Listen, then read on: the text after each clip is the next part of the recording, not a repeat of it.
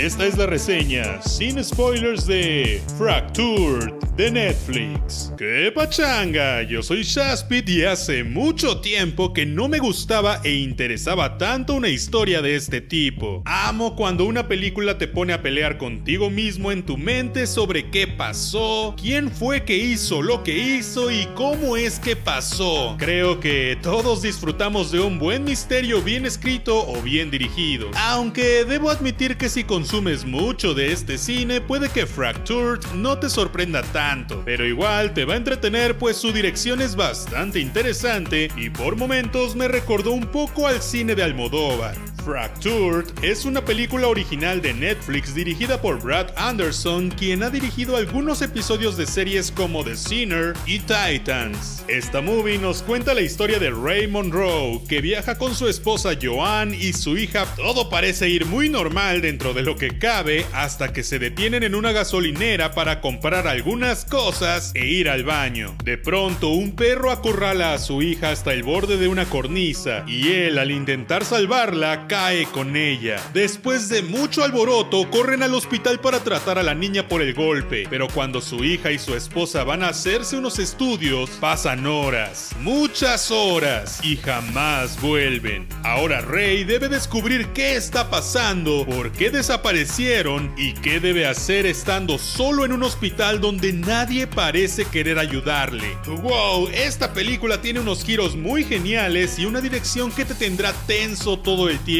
si te gustan las películas como El Sexto Sentido, Los Otros o So, puede que identifiques rasgos de esa estructura narrativa. Si ya viste la movie, sabes a lo que me refiero. Pero esta película no se mueve por el terreno del terror, sino más bien sobre el suspenso psicológico, si es que eso existe. Las tomas aberrantes, los over shoulder y tomas en primera persona ayudan mucho a causar empatía con el protagonista y la manera en que está manejado todo te hace dudar constantemente sobre quién rayos es el que está diciendo la verdad. ¿Qué está pasando? ¿A quién le creo? No entiendo nada. Y esa es de las sensaciones que más amo en el cine. La corrección de color, la edición y el soundtrack lucen desde el momento uno. Y es que aunque no haya pasado nada, seguro notarás que algo está raro, que algo no está bien, que algo muy malo está por pasar, a pesar de que realmente sea una escena donde solo estás viendo a una niña en un auto con sus padres.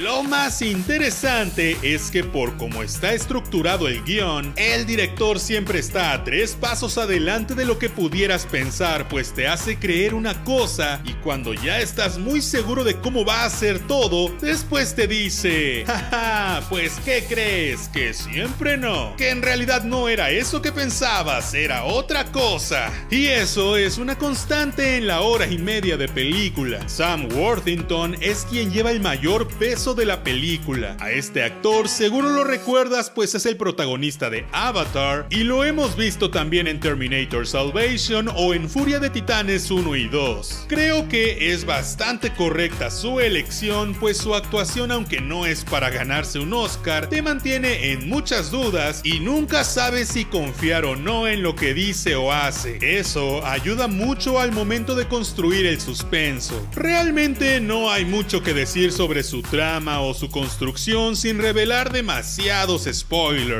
Y es que esta es ese tipo de película en la que quieres contar lo menos posible para que la otra persona lo disfrute. Si aún no la ves, no leas los comentarios, conoce lo menos posible y corre a verla, pues es mucho más cool cuando estos thrillers psicológicos llegan a ti sin que sepas nada de nada. Eso sí, por momentos algunos personajes están ligeramente exagerados en sus reacciones, en sus pausas dramáticas, en sus actitudes y así, obvio para sumar más al misterio. Pero creo que eso puede sentirse ligeramente inverosímil, falso y extraño si lo ves de una manera fría. En fin, este es uno de los mejores thrillers psicológicos de los últimos años, y yo diría que es de los mejores que encontrarás en Netflix. Sí, yo sé, hay muchas películas que utilizan esta fórmula, algunas incluso mejor, y existen muchas películas importantes que podemos nombrar, tipo La Isla Siniestra de Martin Scorsese con Leonardo DiCaprio y así. Pero aunque esta movie no te va a cambiar la vida, creo que vale la pena sumarla a esta larga lista de películas interesantes del estilo. Y sí, puede que uno que otro por ahí termine autoarruinándose todo al querer adivinar qué onda. Pero pues cada quien. Como dije, si consumes mucho cine o mucho de este tipo específico de cine, tampoco es como que todo vaya a ser una sorpresa para ti. Pero al menos espero que disfrutes el camino porque está bastante cool. Pero bueno, yo soy Shaspit, gracias por escuchar esto en Spotify, Apple Podcast o en algún gestor de podcast. No olvides que puedes pasar al canal de YouTube a saludar y suscribirte y comparte con tus amigos chidos. Nos escuchamos la próxima vez. See ya.